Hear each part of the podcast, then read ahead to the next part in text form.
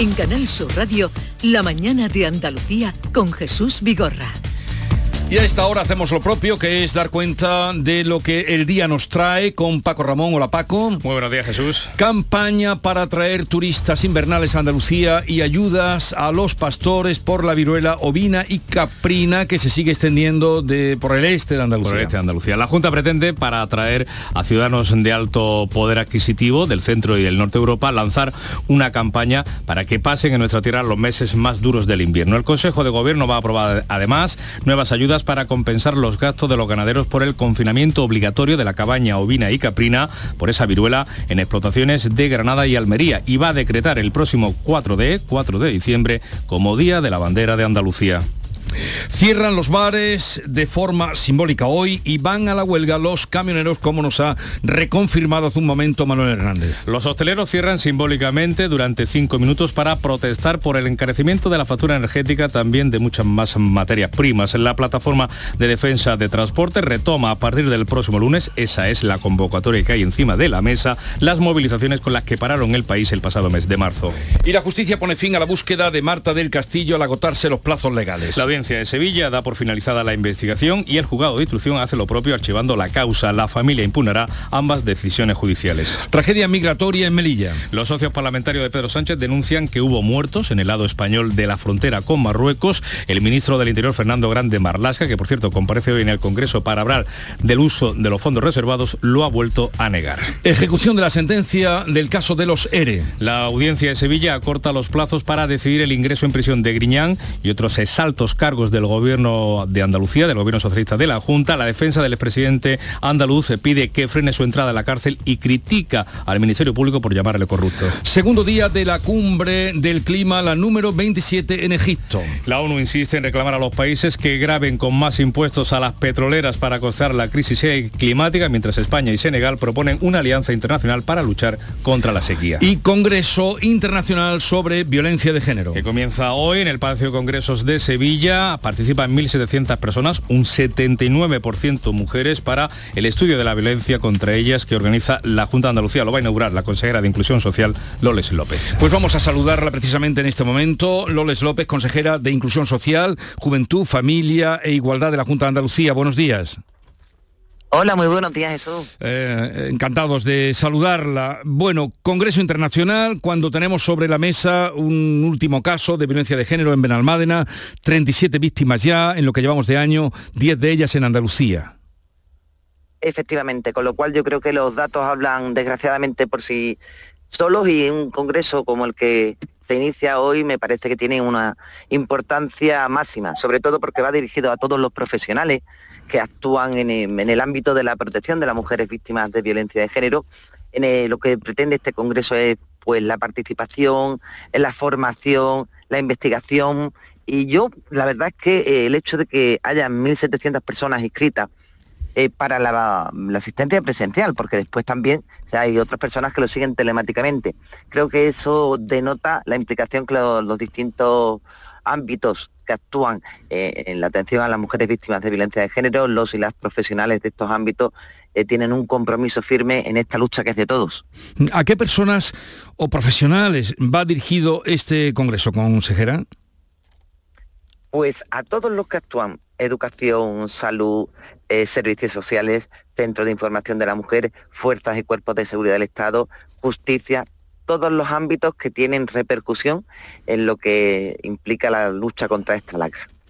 Aquí, eh, en este Congreso Internacional, participa eh, la Junta de Andalucía, la consejería mm, que preside y que lleva eh, López, también el Gobierno. ¿En qué momento está el Pacto de Estado contra la Violencia de Género, consejera? Bueno, nosotros ahora mismo puedo decir que hemos ejecutado 56 millones desde que se puso en marcha, ¿eh? 56 millones de euros en con respecto a lo que hablamos exclusivamente del Fondo de Pacto de Estado, con lo cual llevamos una ejecución prácticamente al día. Como saben, esos son fondos que anticipa el propio gobierno andaluz y posteriormente ya los recibimos del gobierno de España.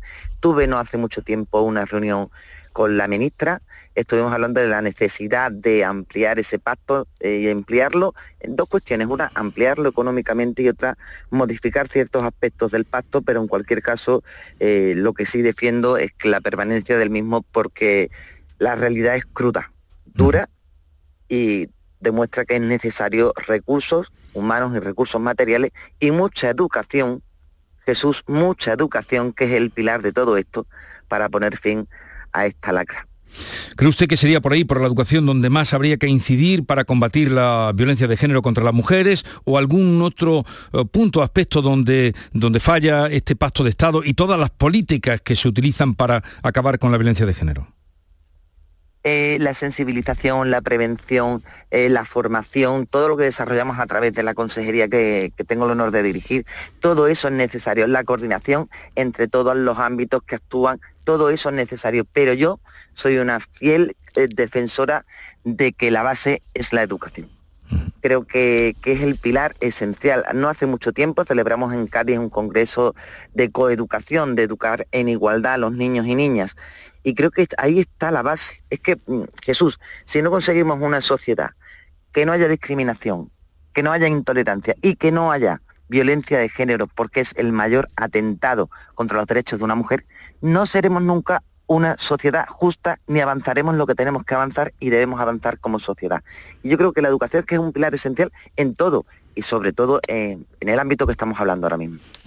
Es muy amplio, tengo delante el programa, eh, no es solo los hechos concretos ya de, violencia extrema, que es cuando se acaba con la vida de una mujer, sino también sobre eh, el tema digital, eh, la violencia laboral, lo que llamamos techo de cristal o, mm, pues eso, mm, trabas para que las mujeres puedan desarrollar su talento y sus competencias. O sea que este Congreso es muy completo, no solo aborda lo más grave, que es las víctimas, sino también la proyección de la mujer y el desarrollo de la mujer.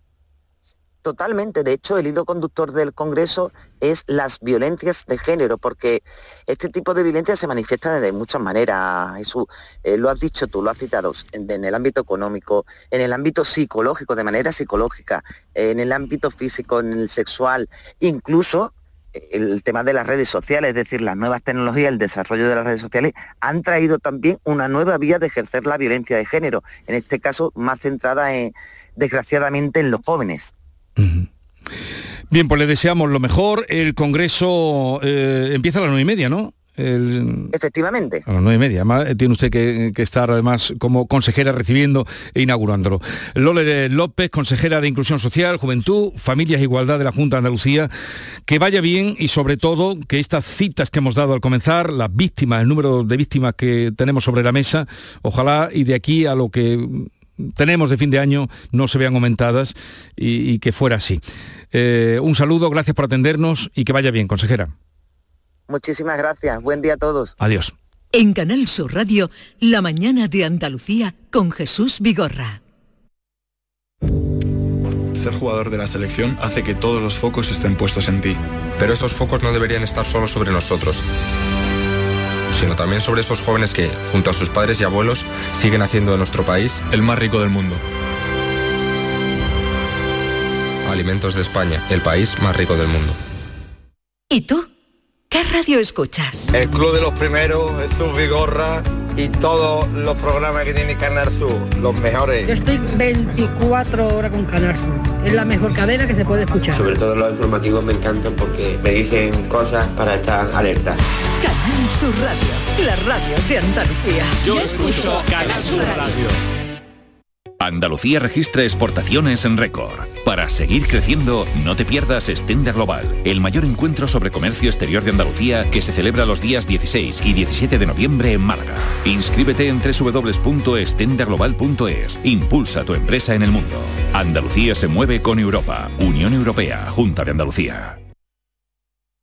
Canal Sur Sevilla, la radio de Andalucía. Noviembre llega el auditorio Nissan Cartuja cargado de humor y música. No te pierdas en este mes el tributo musical de Queen, la obra de teatro de Pablo Carbonell, Mercado de Amores o el estreno de la nueva obra de teatro del Yuyu, El Gran Combate. Entra en auditorionissancartuja.com y descubre todos los espectáculos programados. No te quedes sin tu entrada. Repetimos, auditorionissancartuja.com.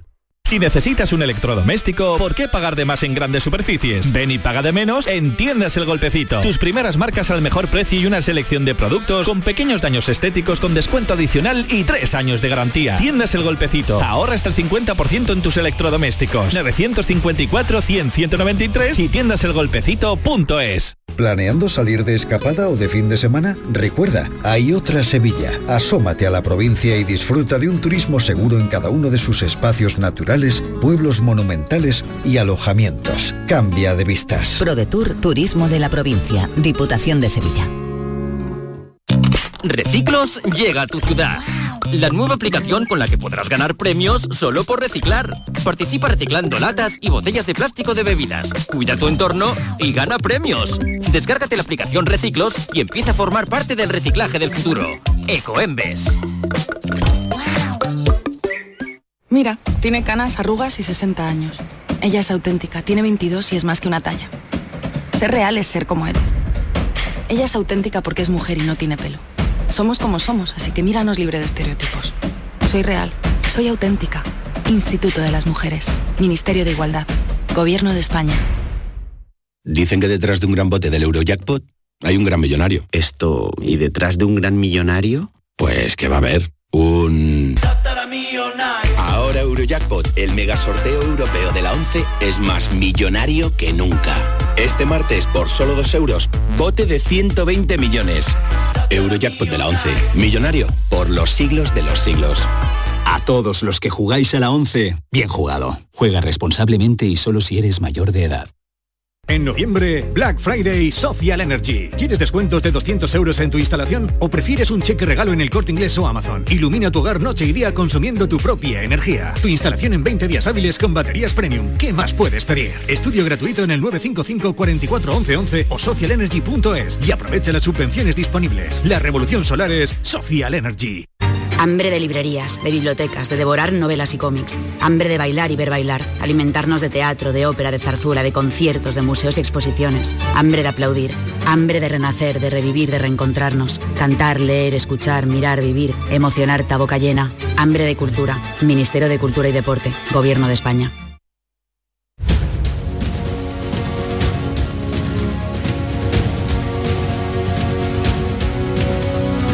La mañana de Andalucía con Jesús Vigorra. Bueno, con Jesús Vigorra y con Paloma Cervilla, con Antonio Suárez Candilejo y con Teo León Gros. Eh, nos habíamos quedado en, en, los bares, os preguntaba si frecuentabais mucho o no. Hay un paro que es simbólico, indudablemente, cinco minutos en toda España, lo va a ver, pero mmm, la situación también puede irse a peor, porque eh, por el tema de la factura de la luz, preferentemente, ¿no? Bueno, de la factura de la luz y de, no, hay más, y, pero... y de absolutamente todo, ¿no? Porque, porque efectivamente eh, los insumos en el ámbito rural, aparte de la electricidad, han subido extraordinariamente y por tanto, pues inevitablemente suben los precios y, y todo eso repercute finalmente en el sector de la hostelería. Eh, no hay nada que escape, sí. no hay nada que puedas decir, hombre, mira, esto ha bajado, ¿no? Eh, realmente es una situación dura. lo de la luz, efectivamente, hemos visto facturas de miles de euros en establecimientos que, que, que, pagaban a lo mejor unos cientos antes, ¿no?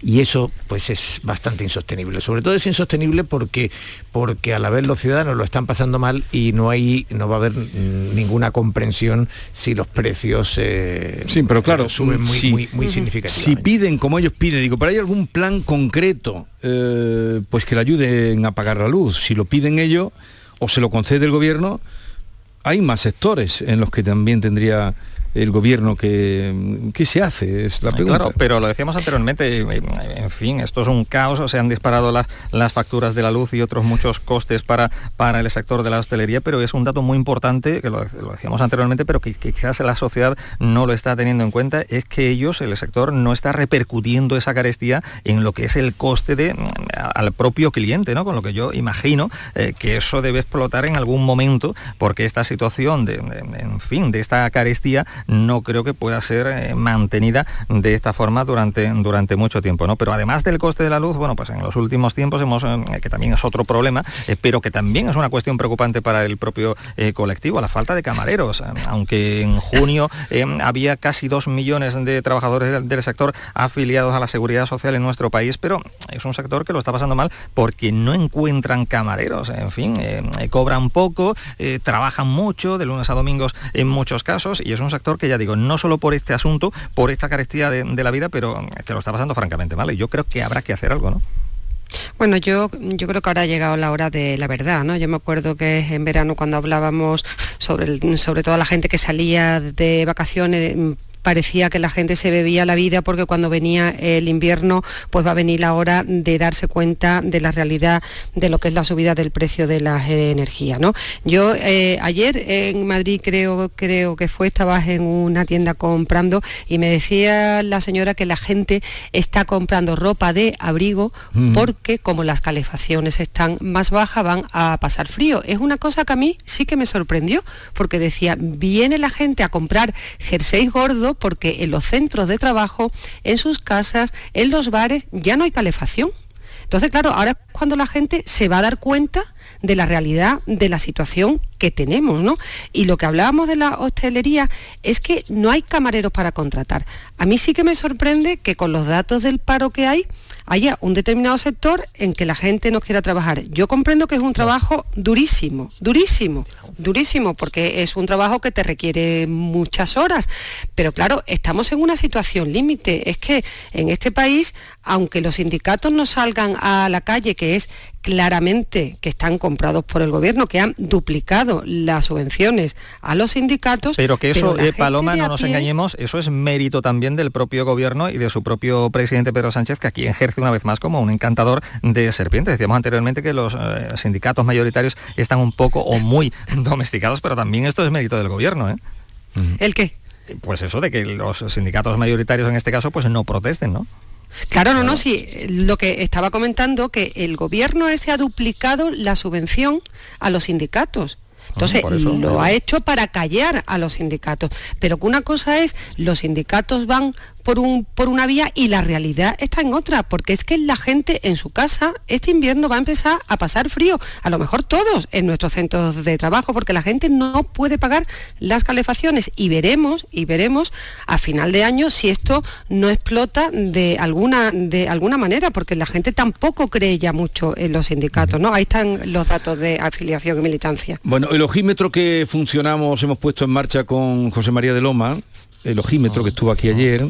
Eh, mm, Qué buena palabra. ¿eh? Está todo a reventar. El fin de semana no sé si ha salido eh, por Madrid, yo no he estado, pero algunos compañeros han estado y venían diciendo que aquello parecía el puente de la Inmaculada. Aquí ya sabes cómo están las cosas, o sea, todo es comparable. Sí, sí. es verdad que venimos de dos años de pandemia es verdad que nos estamos privando de cosas eh, y que eh, lo que no nos vamos a privar es de, la priva. Es de salir. Totalmente. Y, nunca mejor dicho, ¿no? además, salir es gratis. Sí, no pediremos etiquetas negras ni, ni 15 años, ni, pero hombre, eh, Jesús... Bueno, eh, no nos recluya en casa ahora. No, no, yo no quiero recluiros, yo te estoy diciendo el ojímetro, que nosotros lo que el ojo aprecia son los científicos, pero también el viernes o el sábado, el diario de Sevilla ciudad en la que tú ahora vives y, transitas, eh, venía que el mes de septiembre había tenido más visitas Sevilla que en las fiestas primaverales. Léase ahí o métase ahí, feria y, Semana Santa. Sí. pero lo que decía anteriormente, Teo, la gente tiene, tenemos ganas de vivir después de, la penuria que hemos pasado durante dos largos años de pandemia y la gente en muchos casos piensa, voy a vivir, voy a pasarlo bien, voy a disfrutar, no vaya a ser que venga otro, en fin, toquemos madera, otro, otro caso similar eh, al COVID. ¿no? Yo creo que eso es completamente eh, justificado y al igual que Sevilla, también en Huelva hemos visto los, en fin, bares, restaurantes llenos eh, y eso es perfectamente comprensible. Y había ganas y ese momento, perdón, en que dejas de poner el aire acondicionado y todavía no has puesto la calefacción, y el tiempo nos está permitiendo no comprar chaqueta ni jerseys.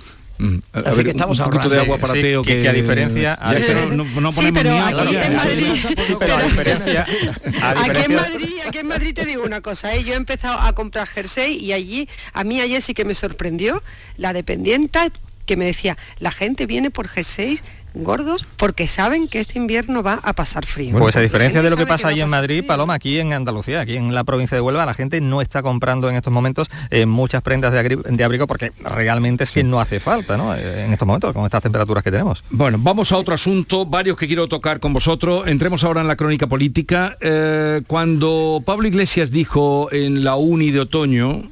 mm, lo Está tenemos, dando juego, ¿eh? lo tenemos Está- para ir para escucharlo. Yo, yo te recomendaría que aunque ellos le llamen la uni de otoño, tú, Ellos- tú le llames la universidad Pero de ellos han Podemos. dicho la uni de otoño. era Ya, lo lo que que pasa que la eterna adolescencia que parece aquejar a Podemos, eh, hablar de uni, eh, en fin, como si fueras un estudiante de primero, yo creo que a ellos no les ayuda, pero en cualquier caso a los periodistas que tenemos que mencionarlo, nos saca un poco los colores. Vale, pero ese era el, el- el rótulo que tenían y dijo Sí, sí, esto, sí. y dijo esto. Podemos debe ser respetada. ¿Quién piensa que le puede ir bien a las elecciones generales a una candidatura de la izquierda si a Podemos le va mal en las elecciones municipales y autonómicas? Hay que ser estúpido.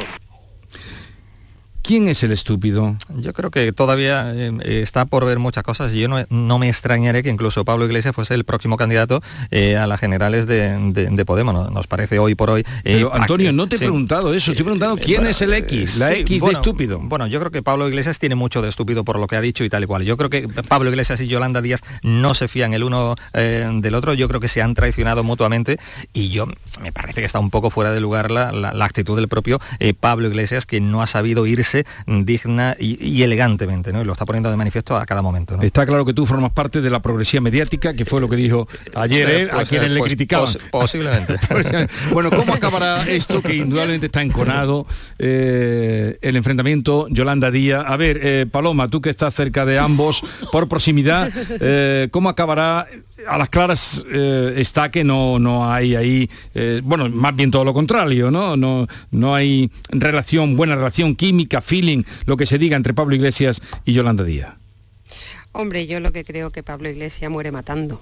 O sea, Pablo Iglesias es, es una persona eh, que han echado de la política española, que aspira a ser periodista, ¿no? Aspira a ser, a ser como nosotros, ¿no? Que a mí es una cosa que me alucina. Se dedica a señalar y a echar a gente de las tertulias. Antes hablabais vosotros de su, de su obsesión por los medios. A mí me ha echado de televisión española claramente. De hecho, No, pero yo te vi ayer en televisión española. nombre. No, en televisión española dejé de ir en, en- en septiembre. Estoy en otra cadena. en ah, bueno, otra- yo, en las televisiones están puestas, eh, no, yo te veo, yo te veo, me alegro de verte, digo, hombre, está ahí. Me ves en cuatro, me ves en cuatro, me ves en cuatro, vamos, lo, lo digo y estoy encantada, igual que estoy encantada de estar también en la televisión en Canal Sur, ¿no? Pero yo he sido una de las personas purgadas por Pablo Iglesias, ¿no? Pero vamos, yo, yo creo que le damos mucha importancia a un, a un señor que los ciudadanos han echado de la política, pero sí que es un señor que, que hace daño, ¿no? Yo creo que está obsesionado con, con Yolanda Díaz porque Yolanda Díaz ha tomado un camino propio, se ha separado ¿no? de Podemos claramente, ha querido montar su plataforma. Yo también creo que eso no va a ninguna parte, Yolanda Díaz no va a ninguna parte con esa, con esa plataforma, pero Pablo Iglesias muere matando porque Pablo Iglesias lo que le gustaría es controlar a Yolanda Díaz, que hiciera su santa voluntad, él puso el dedo sobre Yolanda Díaz y Yolanda Díaz ha tomado su camino. ¿eh? Hombre, pero decirle idiota ha dado a entender, insultar ya es perder absolutamente los los papeles, papeles. Y a mí me gustaría no hablar nunca de Pablo Iglesias y que los medios de, co- de comunicación no hablara, porque eso a él sí Pero que eso es le imposible hoy por Pero hoy. no, eso, eso iba a decir Antonio, no nos podemos resistir, que qué además- pena. Déjale, vosotros habéis hablado que hable también ahora Teos. Teo, habla, perdón. No, yo creo que hay que levantar. No, en ese No, sentido, no, perdón, era haciendo la broma lo que tú decías. comparto con Mm. eh, comparto buena parte de lo que se ha dicho, pero con algunos matices. Yo creo que inevitablemente hay que hablar de Pablo Iglesias porque eh, en la práctica Pablo Iglesias sigue siendo quien mueve los hilos de Podemos y Podemos sigue siendo hoy uno socio del gobierno. eh, es decir, una parte del gobierno de España y dos, un partido con, con 35 escaños en el Congreso de los Diputados y por tanto eh, la cuarta fuerza y una fuerza relevante porque además es el eje que ha conformado la mayoría de la legislatura con Esquerra y con Bildu. Y por tanto, inevitablemente hay que hablar de Podemos y inevitablemente hay que referirse a quién mueve los hilos de esa formación. Dicho lo cual, eh, mm, sorprende que Pablo Iglesias en la uni de otoño, como tú decías, eh, eh, mm, proclame que no se le puede faltar el respeto a los partidos y él esté dirigiendo un partido desde un programa de podcast llamado La Base. Esto es grotesco, ¿no? Es decir, si tú respetas a los partidos y lo has dejado y hay otro secretario general, que por cierto, en este caso secretaria general que está de baja eh, maternal, hombre, eh, esa forma de evidenciar que sigue siendo el, eh, quien está detrás moviendo, moviendo los hilos, a mí me parece bastante lamentable. Llamarle, desde luego, estúpida, reaccionaria y, en fin, y otras cosas a, Yolanda Díaz, solo demuestra una cosa. En el fondo, a Pedro, a Pablo Iglesias, lo que les le fastidia es que después de su fracaso en política, el fracaso como vicepresidente, no fue capaz de, no fue capaz de, entender cómo se está en el poder, eh, después de su fracaso como candidato en Madrid, eh, cuando decide irse de al papel de tertuliano y, en fin, y de, de, influencer ideológico, pero no, no más, eh, en el fondo a él le revienta haber ungido a Yolanda Díaz y que Yolanda Díaz no sea su muñeco, que Yolanda Díaz esté generando un proyecto propio, que seguramente, como ya se ha dicho, sea un proyecto mm, con una viabilidad muy limitada, ¿no? Es decir, ella misma lo sabe, por supuesto, ella que ya ha demostrado poco coraje electoral en las andaluzas, no se va a presentar en ningún caso a las municipales y Pablo Iglesias tiene razón en que el fracaso de Podemos en las municipales, fracaso muy previsible, porque además están a bofetadas con Izquierda Unida, que es la que tiene el auténtico aparato, eh, pues llevará a que Podemos se debilite mucho y, Yolanda Díaz eh, tenga más, eh, más impulso para unas generales. Pero dicho todo eso, en el fondo, aquí a lo que estamos asistiendo no es a que Yolanda Díaz haya contratado a mil expertos y esté planteando frente a los partidos que se han alejado de los ciudadanos una plataforma que conecte. Todo esto se puede quedar en literatura, se puede quedar en fantasía o ya veremos hasta dónde puede cuajar. Pero la realidad actual es que Pablo Iglesias, que no es el líder de Podemos, no soporta la operación por dedazo que él dejó trazada porque no se está ajustando a sus planes y él pretende ser quien determine cómo tiene que actuar Podemos. Es su juguete, es su creación y no eh, le ha dado autonomía. Vamos, el Felipe González del 96 fue mucho más respetuoso de lo que está haciendo Pablo Iglesias. Ah, sí, yo creo que Iglesias se ha dado cuenta perfectamente del tirón que tiene Yolanda Díaz hoy por hoy y está, y esta me parece, bueno, pues muy lamentable que todavía no haya dicho, no haya concretado lo que va a hacer, porque prácticamente está en estos momentos liderando eh, la nada. Dice que lo suyo no es una plataforma, no es un partido político, no va cuestión de siglas, no va cuestión de, partidos, pero no concreta nada eh, cuándo se va a presentar, quién va a liderar eso que se llama sumar, en definitiva, que me parece que lo que está haciendo realmente y, lo hace muy bien es aprovechar el tirón mediático que le da eh, formar parte del gobierno central. Y esto, pues evidentemente está preocupando sobremanera en Génova. Eh, todos sabemos que las, eh, las divisiones internas en la izquierda suelen ser terribles y yo no sé si esto le puede pasar factura incluso de cara a la próxima cita electoral al propio, al propio PSOE, porque las encuestas dicen lo que dicen, no hay mayorías absolutas para nadie y evidentemente el PSOE tendría que, en caso de que fuese la formación política más votada que está por ver, bueno, pues tendría que apoyarse ya sea en Sumar, ya sea en Podemos. Pero por lo que estamos viendo, por lo que estamos escuchando, eh, parece que la cosa, no sé yo si va a haber finalmente esa confluencia que, que ha sugerido o ha impuesto más bien el propio Pablo Iglesias, ¿no? Eh, sí, nada, simplemente. ¿Algo más, Paloma, o cambiamos de, de asunto? Bueno, solamente quiero decir una cosa que no tiene que ver con Pablo Iglesias, si me dejas.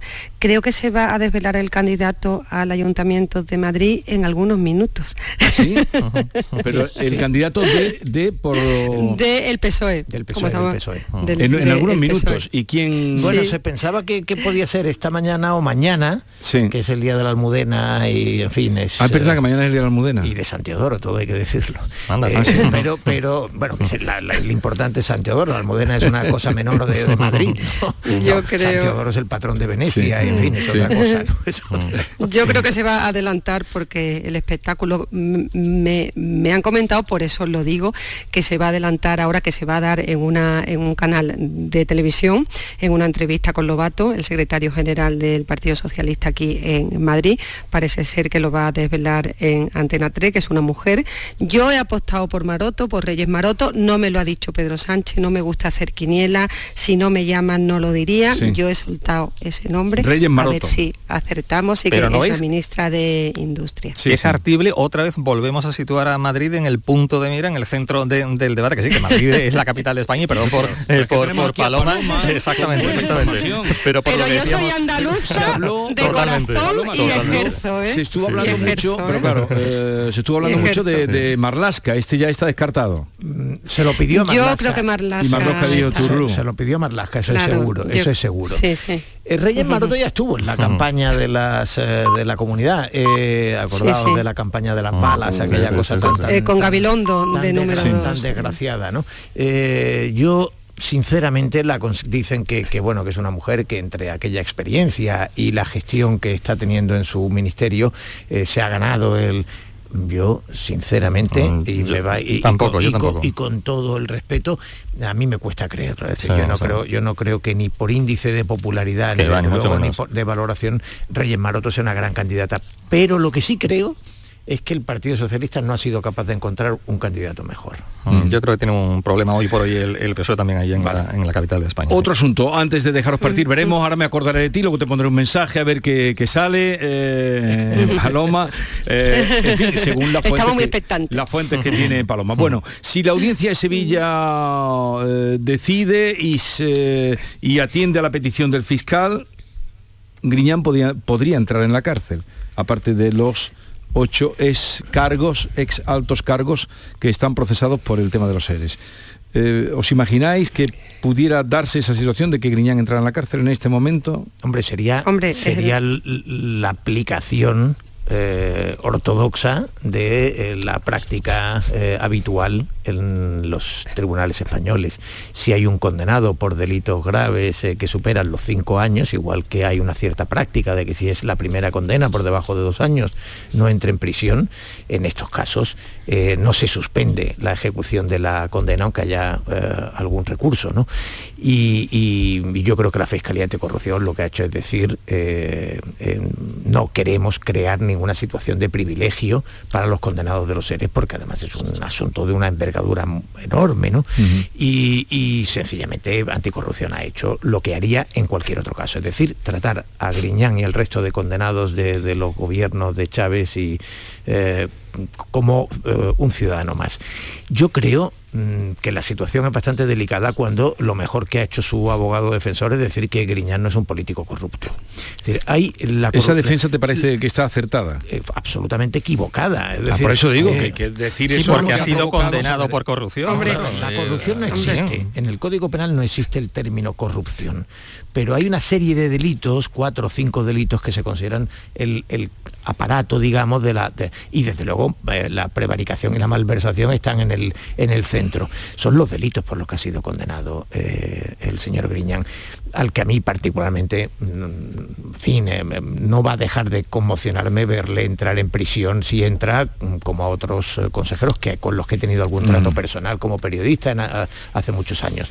Sí, Pero, ah. Pero esto, eh, es decir, lo que estamos viendo no es mm, una cosa extraordinaria. Es decir, hemos visto ya a vicepresidentes del gobierno, a altísimos dirigentes, por ejemplo, Rodrigo Rato, eh, eh, hemos visto a ministros, hemos visto a presidentes autonómicos, hemos visto a consejeros, hemos visto a alcaldes y, mm, bueno,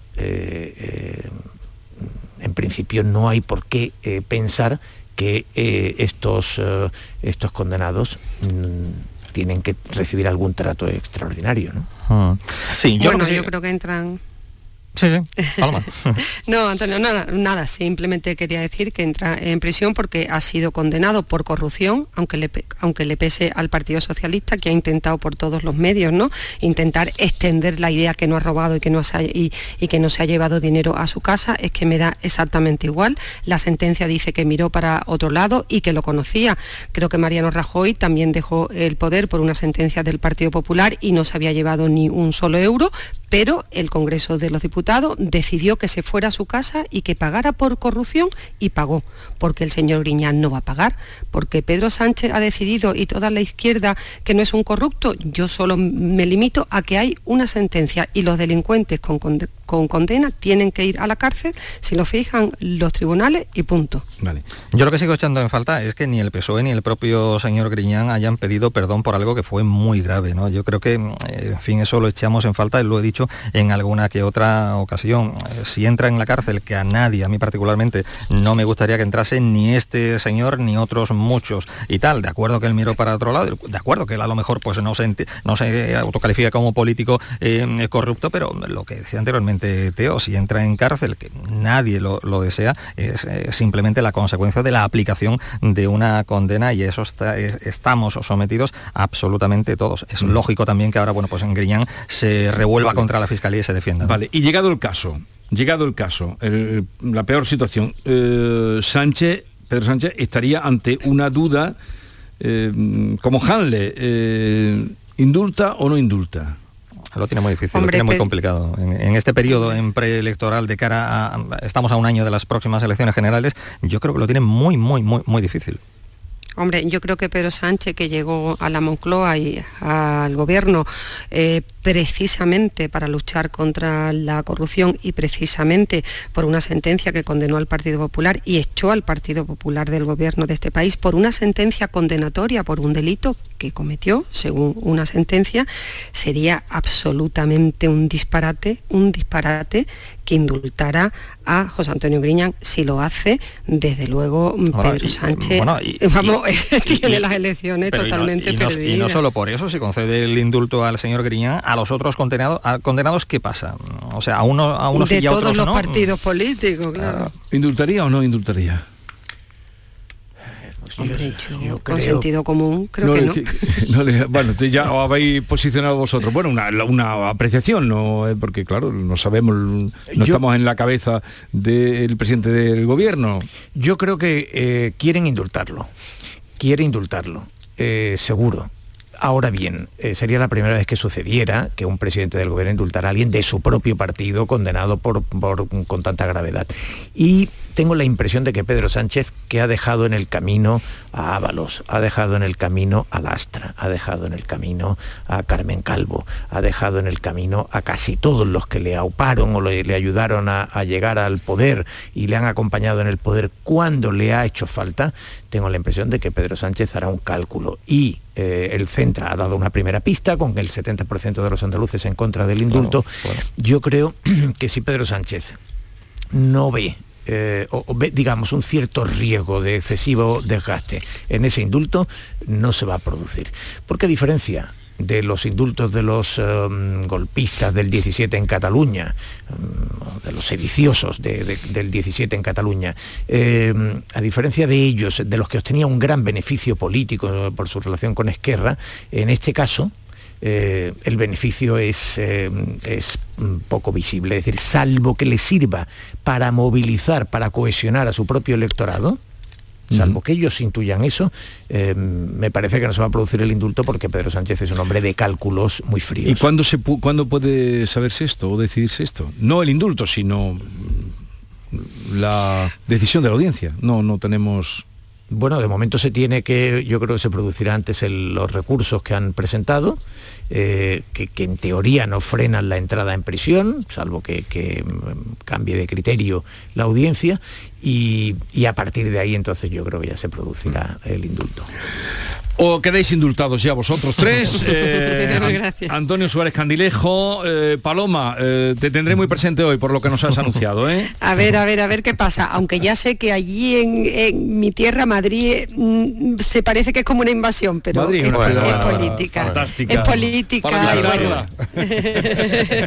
Oye, que yo voy a Jerez toda la semana, ¿eh? Ahí todos los meses. Gracias, hasta luego. Y Teo, hasta la una menos. abrazo a todos. hasta la una menos. ¿Qué están mirando con tanta con tanto interés? ¿Qué Pues, te están eh, contando? Estaba mirando a ¿Se ver puede si contar? teníamos. No, estaba mirando a ver si teníamos ya candidato en Madrid para Ah, ya, darle ya, a ya. Paloma la- la- el merecido a Pero no, ya tenemos corta.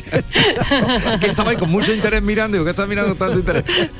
en Si el fondo, si eres- en el fondo, Si el millonario de la 11 que ha, que ha repartido el premio más grande en Sevilla. Pues en fin. no, no, no soy el millonario Bueno, de nada. Adiós, que tengáis un bonito día. Adiós. Hasta luego a todos, hasta luego.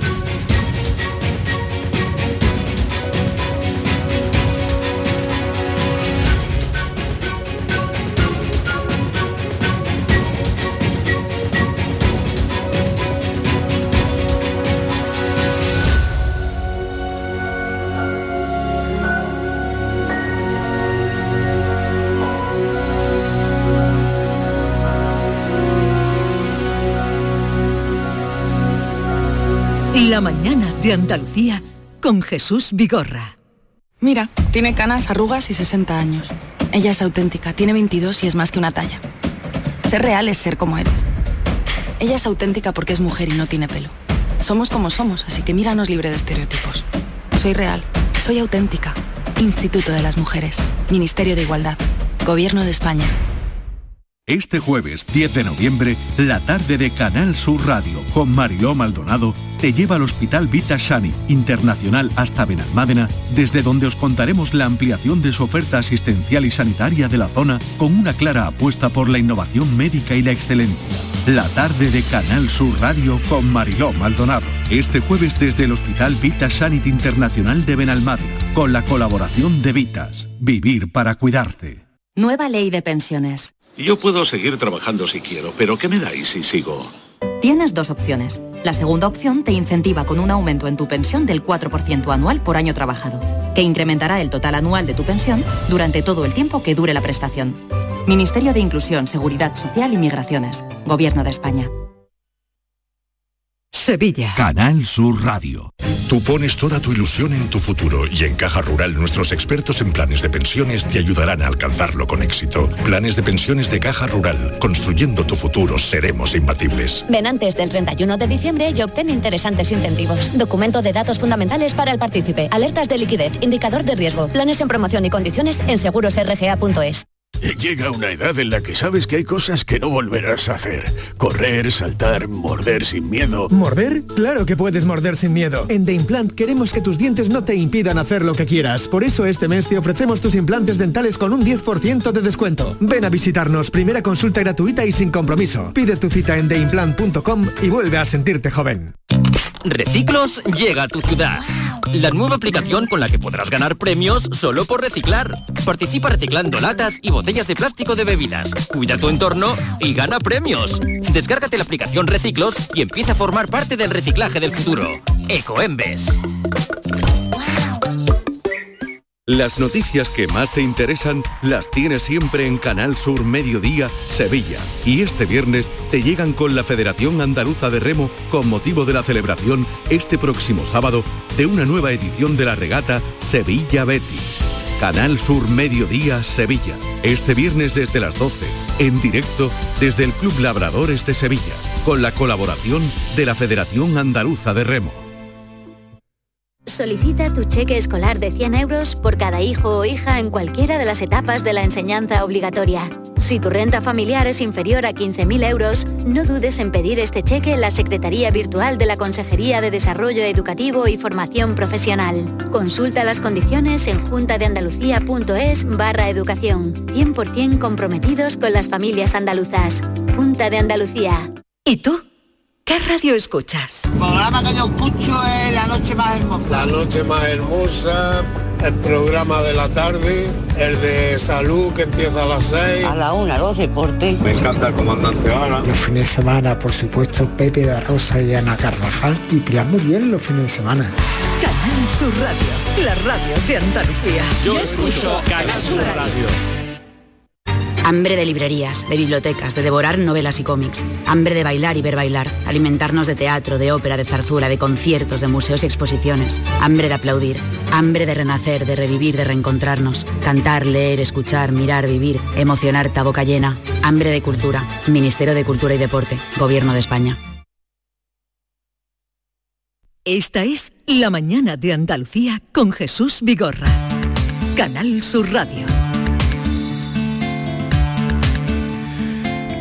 Vamos a saludar ahora a Inmaculada Salcedo, jefa de servicio de medicina preventiva del Hospital Reina Sofía de Córdoba, eh, a la sazón, eh, también portavoz del asunto, portavoz en el asunto del COVID de la Junta de Andalucía y presidenta del sexto congreso de la Sociedad Andaluza de Medicina Preventiva, Salud Pública y Gestión Sanitaria que se va a desarrollar en Córdoba los próximos días 10 y 11.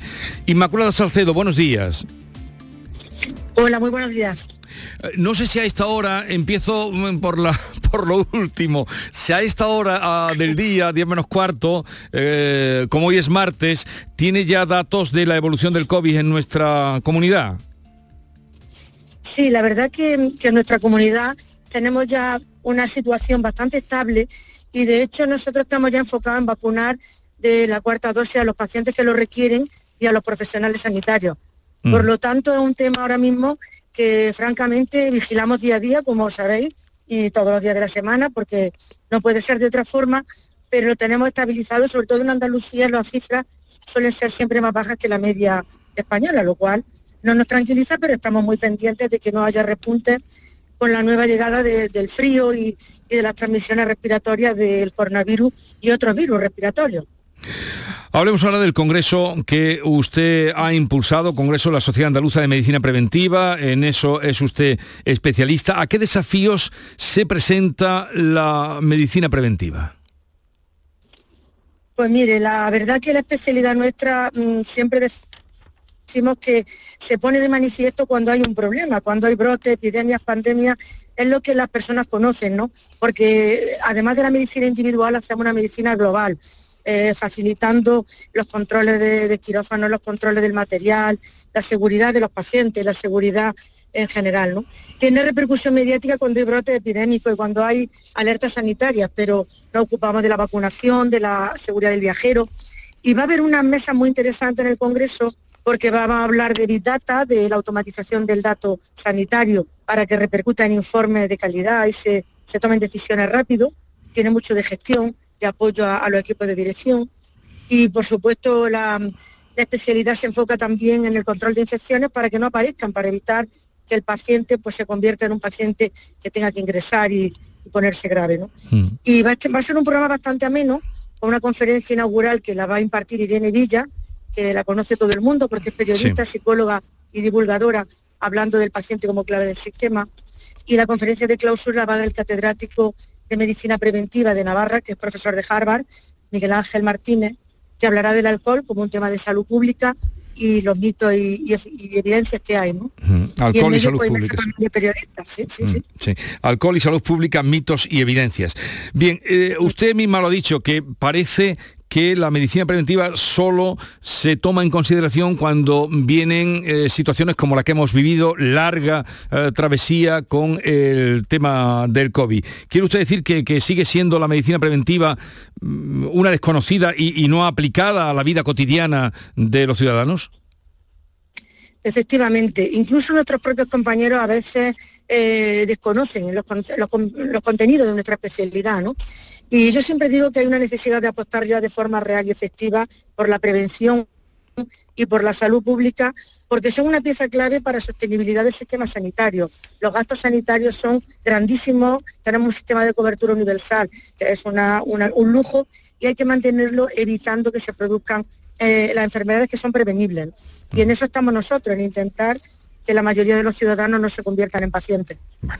Pues le deseamos lo mejor para quienes participan en ese congreso que se va a celebrar, se va a desarrollar el próximo día 10 y 11 en Córdoba, impulsado por la doctora Salcedo. Ya ven ustedes que tiene tiempo para todo, la doctora Salcedo, para seguir en su plaza en el Reina Sofía, para ocuparse del encargo que tuvo desde que llegó el COVID y para poner en marcha este congreso.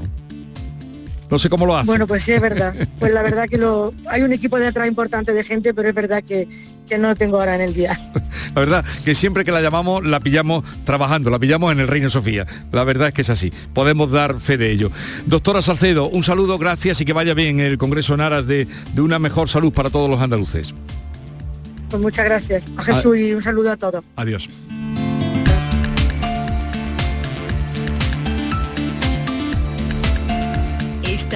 La mañana de Andalucía con Jesús Vigorra. Canal Sur Radio. Canal Sur Sevilla. Rafael vuelve a Sevilla con su gira triunfal. 24, 25, 26 y 27 de noviembre en Fibes. Compra tus entradas en rafaelnet.com y fibestickets.es. Rafael en concierto. HLA Santa Isabel pone a tu disposición la unidad de traumatología y ortopedia especializada en pediatría, columna, hombros y codo, muñeca y mano, cadera, rodilla, tobillo y pie. Con guardias localizadas las 24 horas y los últimos tratamientos en prótesis. Consúltanos en el 954-570004 o en Luis Montoto 100. HLA Santa Isabel, contigo cuando más nos necesitas. Reciclos llega a tu ciudad. La nueva aplicación con la que podrás ganar premios solo por reciclar. Participa reciclando latas y botellas de plástico de bebidas. Cuida tu entorno y gana premios. Descárgate la aplicación Reciclos y empieza a formar parte del reciclaje del futuro. Ecoembes. La banda y Unión Cine Ciudad te invitan al preestreno de la película Reyes contra Santa el 17 de noviembre en Sevilla, Málaga, Jaén y Puerto de Santa María. Entra en la web de la banda y participa en el concurso para conseguir cuatro entradas. Podrás disfrutar de esta divertida comedia familiar. La guerra entre los Reyes Magos y Santa Claus está a punto de estallar. Recuerda, el 17 de noviembre preestreno de Reyes contra Santa. Más información en la web lavanda.es.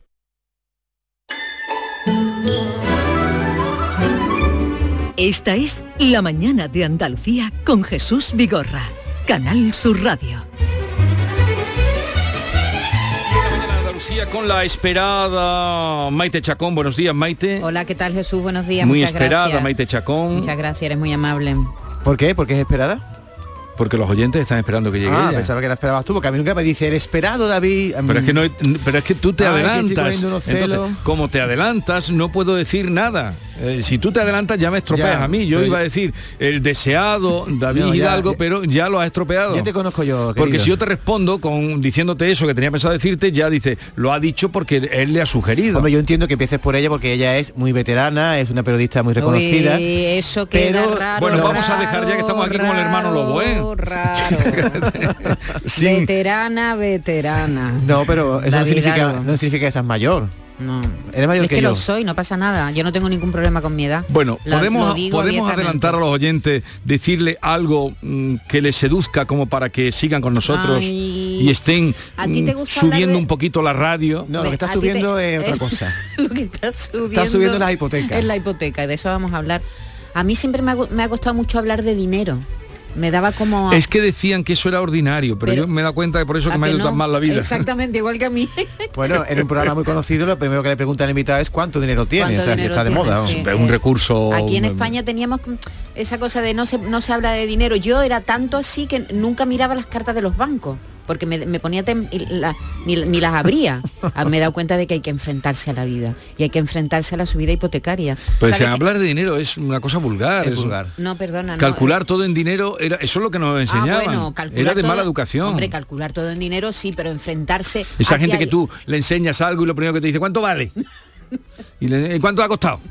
¿Y cuánto vale? ¿Y cuánto ha costado? Eso es horrible. Bueno, es, es mundano, digamos. Eso que- es horrible. Pero todos tenemos la obligación de llegar a final de mes, por eso preguntamos. Exactamente, como estamos muy preocupados, sobre todo los que tenemos hipoteca por la subida de lo- del Euribor, en España existe más de 5 millones de hogares con hipoteca y, y se han inventado, lo supongo que los periodistas, que se han inventado un término, estrés hipotecario. ¿Qué te parece? Estrés hipotecario. hipotecario. Hoy hemos invitado a, a- a- bueno, vamos a tener aquí una persona que sabe de hipotecas porque vamos a preguntar algunas cosas muy concretas. Si le ha subido la cuota de la hipoteca, cuánto le ha subido, si está pensando cambiar su hipoteca de variable a fija. Sí, claro que ha subido. A ti te habrá subido. Sí, a mí me ha subido, también. A mí me ha subido. Subido a todo el mundo. Bueno, pues eso. Bueno, los que tienen... eh, Unos más, otros menos, que sea, pero eso, que ha los subido que todo. tienen una Sí. hipoteca eh, fija, ¿no? No, no, no, no. Pero la gente está ahora con tanto miedo que está haciendo hipotecas eh, fijas, bueno, ahora lo dirá él, hasta el 3%, ¿eh? Sí. Y más. Mm. Y he Más. escuchado hablar del 5. Del 5, imagínate. Están ofreciendo... Más cosas. Bueno, eso va a ser nuestro tema del día, 679 40 200 si tienes estrés hipotecario y vamos a intentar resolver cuestiones, dudas, Dudas que, que tengan, tengan. sobre la hipoteca. ¿Con quién? ¿No has dicho el invitado? Aquí tenemos hoy a Sí. Zorita. A Fernando Zorita. Claro. vale. Exactamente, es que no me acordaba de su Pues, nombre. eh, Fernando Zorita. Pues, ¿eh? Es- el mejor, el el mejor. mejor. El Aquí mejor. siempre el mejor. Y él además es tan amable que siempre no- nos responde. Bueno, a las diez y media de la mañana vamos a tener aquí a una estrella, Juan Eslava Galán, que viene a hablarnos de la reconquista contada por escépticos. Forma parte de esta saga de libros que está haciendo. Bueno, Ya, ya está por ahí. Sí, ya está aquí. Yo No está por ahí, me, he lo he enterado, visto. me he enterado de un montón de cosas, cosas que a mí me ha sorprendido, Jesús tú lo sabrás, que en eh, Santiago no está enterrado en la Catedral de Santiago, me he quedado alucinado. ¿Qué hacemos yendo al Camino de Santiago si allí no está enterrado Santiago? Es una de las cosas que viene en el libro. Pero es que... Pero, David, pero tú eres muy ingenuo. Será muy evidente para ti, pero yo cuando veo a la cola, no, vamos a ver al apóstol. Y si no está allí el Pero apóstol, ¿cómo va a llegar así ¿a con quién la, estamos con, venerando? con la barca de piedra que llegó allí? ¿Tú te lo crees? Con la barca de piedra que llegó. No, pero el apóstol, con una la barca de tumba, piedra. una tumba que era Santiago. entonces- Maite, con la barca de piedra que Pues, llegó allí. Ayer le eché la bronca, digo, pero bueno, eres un ingenuo. Como que ingenuo, yo lo que hago es el camino de Santiago pensando que es verdad que allí está Santiago y pero me si, postro Santiago- allí. pero si se duda incluso de la existencia de Santiago, ¿qué estás diciendo? Porque no lo cuentes la Lo- eso, los guiris van a pasar por aquí también. Y vamos a hablar con un, un chaval de Ardales que ha estado cinco años, Jesús, subido en una bici pela- pedaleando por el mundo. ¿Qué te parece? Desde Tailandia Ah, sí, sí, hasta sí. Ardales. Es Ha venido ahora. Se ha llevado cinco años, ¿eh? Se llama Roberto Merchan, Merchan y empezó en ¿Y el cómo año... vuelve una persona que se va cinco años de... de- Vuelve en de- Pues eso, pues, pues, yo tengo muchas ¿Cómo ganas de hablar, vuelve? de hablar y preguntarle. Como la familia ¿no? aquella que se fue... eh, se fue por ahí por el mundo, no sé cuántos años llevaba. ¿Cómo vuelve? Pues sabes cómo vuelve, dice que quiere hacer otro, que ahora va a hacerse el de Marruecos, Egipto, pasando por Venga, que Sudáfrica. os veo un poquito pampli. ¿Qué más? Pampli- ¿Pamplinoso? Ah, Hace vamos años a saludar a. Luis Landero. Ah, sí, sí, sí.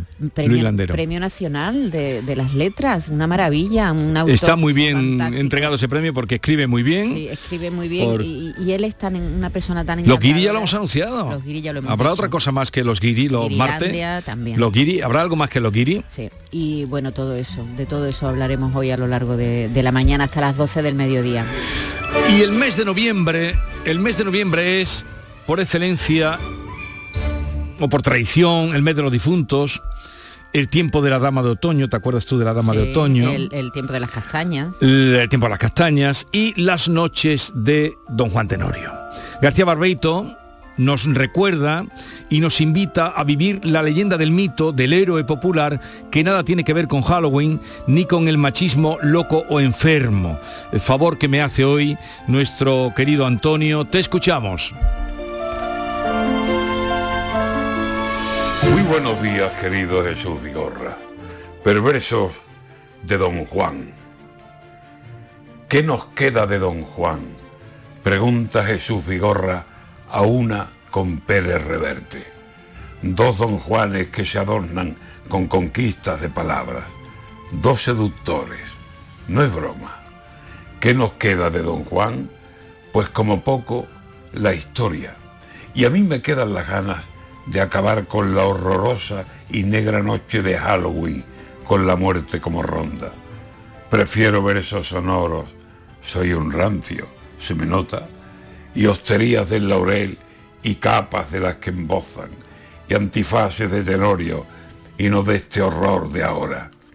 Yo prefiero a cien Don Juanes por la Sevilla que asoma, y cien Inés que estuvieran en el camino de monja y conquistas por derecho, aunque se salten las normas con piropos y arrumacos que le dan salsa a la cosa. Una conquista con versos es lujo que ya no mola, pero que es mucho más linda por todo lo que la adorna. En fin, habrá que acercarse a Cajasol, que pregonan un don Juan con escritores y también con escritoras y actores, que nada falte en esta original obra. No es verdad, Jesús querido, que emergerán de la sombra los fantasmas de don Juan y tendrán vida de sobra. ¿Qué nos queda de don Juan? Pues a algunos hay memoria, dolor de no haberlo sido, aunque intenté a todas horas. Pero prefiero a don Juan, aunque sea otro el que logra, antes que andar entre zombis que solo la muerte nombran. ¿Qué nos queda de don Juan? Aunque solo fuera ropa y los versos esperando hallar sonido en la boca, me quedo junto a don Juan. El amor, a cualquier hora, salte tapias de conventos o escriba cartas, se antoja mejor que un perfil de Halloween, que es algo que no me importa. ¿Qué nos queda de don Juan? Mírame, Jesús Vigorra, pluma, espada, capa, verso. Déjame entrar en la historia.